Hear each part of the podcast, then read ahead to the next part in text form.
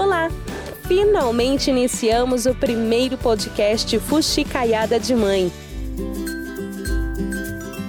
Material escolar, uniformes, novos amigos e a cabulosa adaptação. Esse é o podcast Volta às Aulas.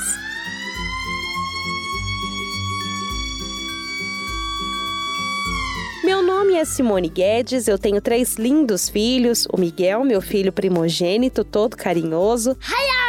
A Maria Clara, minha filha do meio, e a Picutita. Cadê o papai? A Maria Tereza, meu pequeno docinho que chegou agora há pouco. Semanalmente, entre gritos de crianças ou pausas para amamentação, estaremos aqui trazendo convidados e falando sobre o lado B da maternidade.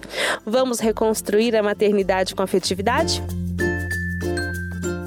Que tipo de mãe você é? Me conta, a mãe que não aguentava mais as férias escolares ou a mãe que sofre e chora junto com o filho nos primeiros dias de aula?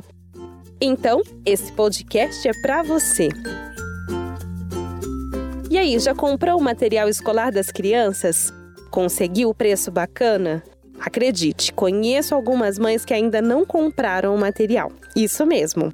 Elas preferem deixar as crianças começarem o ano letivo para depois fazer uma compra só e parcelar em suaves prestações durante todo o ano. Não julgo, já fiz isso, mas não recomendo.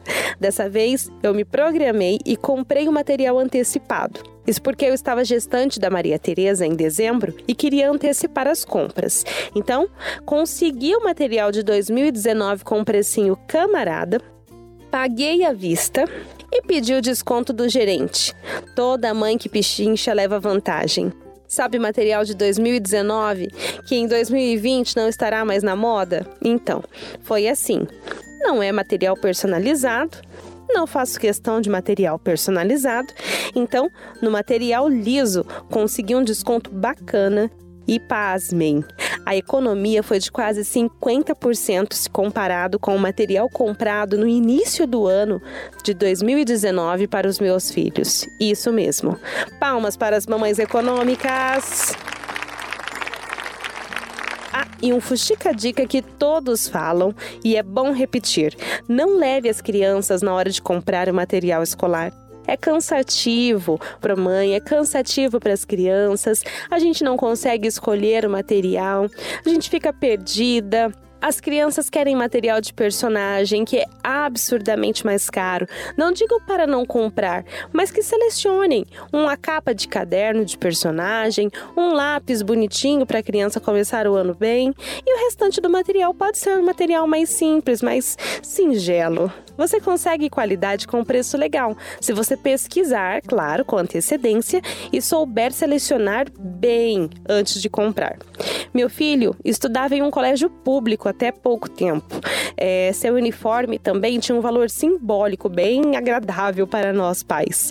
Mas esse ano que ele mudou de escola, sentimos a cacetada. Depois de esperar por horas na fila, conseguimos comprar o uniforme dele e não teve negociação. O preço estava fechado, o algodão tá caro, muita demanda, pouco uniforme confeccionado e aulas para começar. Enfim, tá pago. Quase 300 reais em poucas peças. Mas tudo bem, teremos um ano interessante por aqui. Como eu disse, o começo não é fácil para ninguém. Mãe, pai, professores, Todos ficamos ansiosos e apreensivos com esse recomeçar, não é mesmo? E tudo bem, é tudo novo, é adaptação, é um processo lento e nem sempre precisa ser doloroso para as nossas famílias. Eu me lembro quando o Miguel foi para a escola pela primeira vez que sofrido era deixá-lo. A sensação de abandono era de ambas as partes, doía tanto em mim quanto nele.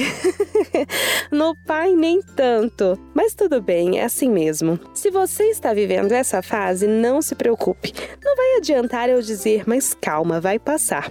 Sabe como você pode ajudar? chegando na hora certa para buscar o seu filho. As crianças ficam ansiosas, elas já com o tempo aprendem a gostar da rotina e esperam os adultos. Então, não se atrase. Evite deixar a criança sem se despedir. Ela também precisa entender que o pai, a mãe, o adulto está indo trabalhar e ele volta. Nada de mentira. Mamãe, fala a verdade. A mamãe vai trabalhar e volta para te buscar. E quando voltar, seja amor purinho. Filho, a mamãe voltou. Miguel, quando me via nos primeiros dias, chorava para ficar na creche e chorava quando eu voltava para buscá-lo. Um choro sentido, sofrido, todo sentimental. Era engraçado porque chorávamos juntos. Ele mamava, mamava e dormia. Foi um período longo e de crescimento para todos nós. Ele mais sentimental que sua irmã, Maria Clara, que não chorava. Ela só ia. Ela ficou na creche mais cedo do que ele, e tudo bem, porque são indivíduos diferentes, realidades diferentes, com rotinas diferentes. Cheios de personalidade, meus pequenos têm temperamentos distintos. Mas eu queria uma lagrimazinha de despedida, era minha primeira filha. Na vez dela ir para a escola, eu chorei sozinha, a semana toda. Hoje, Miguel está num colégio maior com novas crianças, novos professores e vivendo as mudanças que a vida nos proporciona. A meu guri cresceu e está desbravando o primeiro ano. Sabe por que não sofremos tanto aqui em casa? É, nós aprendemos, nos preparamos juntos para viver esse momento. Somos muito parecidos, eu e ele. Então, para aceitar algo novo, nós precisamos de um pouquinho de conhecimento, conhecer o território onde nós estamos chegando. E nós trabalhamos essa independência em família. E a creche anterior, claro, nos ajudou muito. Por aqui, trabalhamos a confiança. O Miguel precisa confiar um pouquinho mais nele. A independência, as novas amizades, os preparos dos lanches. Nós fomos trabalhando tudo isso durante o período de férias. Foram quase dois meses sem aula, com um recém-nascido em casa e duas crianças de férias, duas crianças ansiosas, querendo ver o material, querendo brincar na rua com os coleguinhas, querendo chupar geladinho e querendo que a mamãe brinque, a mamãe querendo dormir. E graças a Deus deu tudo certo. Foi um período maravilhoso e nós vamos falar sobre isso em um outro programa. Enfim, na escola nova nós conhecemos os ambientes, a professora, a sala nova e foi maravilhoso. Ele se encantou com a biblioteca, com a quadra, com a sala de robótica e na primeira semana já veio com proposta de economia financeira para a família poder viajar no final do ano. Muito interessante. Estamos nos adaptando bem a essa semana é, de volta às aulas. Já Maria Clara, meu pequeno pedacinho de gente, sempre foi muito independente resolvida. Como continua na mesma escola, na mesma creche que ela estava antes, é período integral, ela continua com boa parte dos coleguinhas e ela é muito fácil de se relacionar. Toda carinhosa, ajudando os professores. Não temos ocorrências.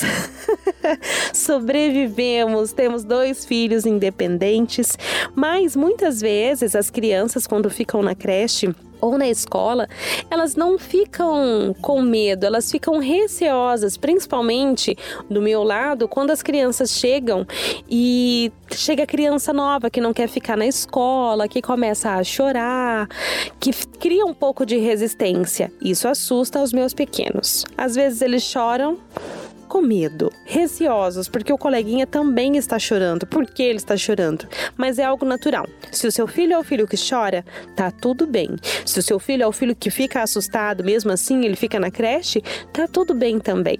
Fica um pouquinho com seu filho, ele precisa entender que ali é um local seguro.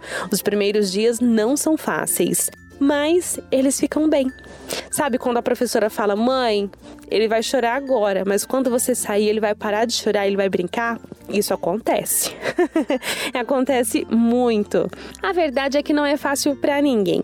As crianças vão sofrer, não só no início, mas em toda a vida. Vão chorar, vão brigar na escola, vão adoecer. Nós vamos tentar poupá-los de todo o sofrimento deste mundo, mas é inevitável. E somente o tempo vai nos ajudar a passar por mais essa linda fase.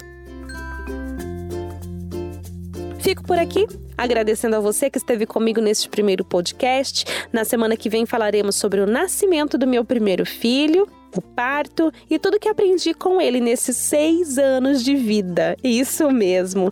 O Miguel, meu bebê riqueza, já vai fazer seis anos e nós vamos falar sobre isso no próximo programa. Vai ser emocionante. Ah, me siga nas redes sociais. No Instagram, diariamente eu posto a rotina das crianças aqui em casa no arroba Fuxicaiada de Mãe. Lá você pode sugerir temas para o nosso próximo encontro. Também estamos no facebook.com barra Fuxicaiada de Mãe, a nossa fanpage, e em breve teremos site. Lá também teremos todos os nossos podcasts e dividirei com vocês as experiências reais que me permitiram enxergar a maternidade reconstruída com doçura, leveza e muita gratidão.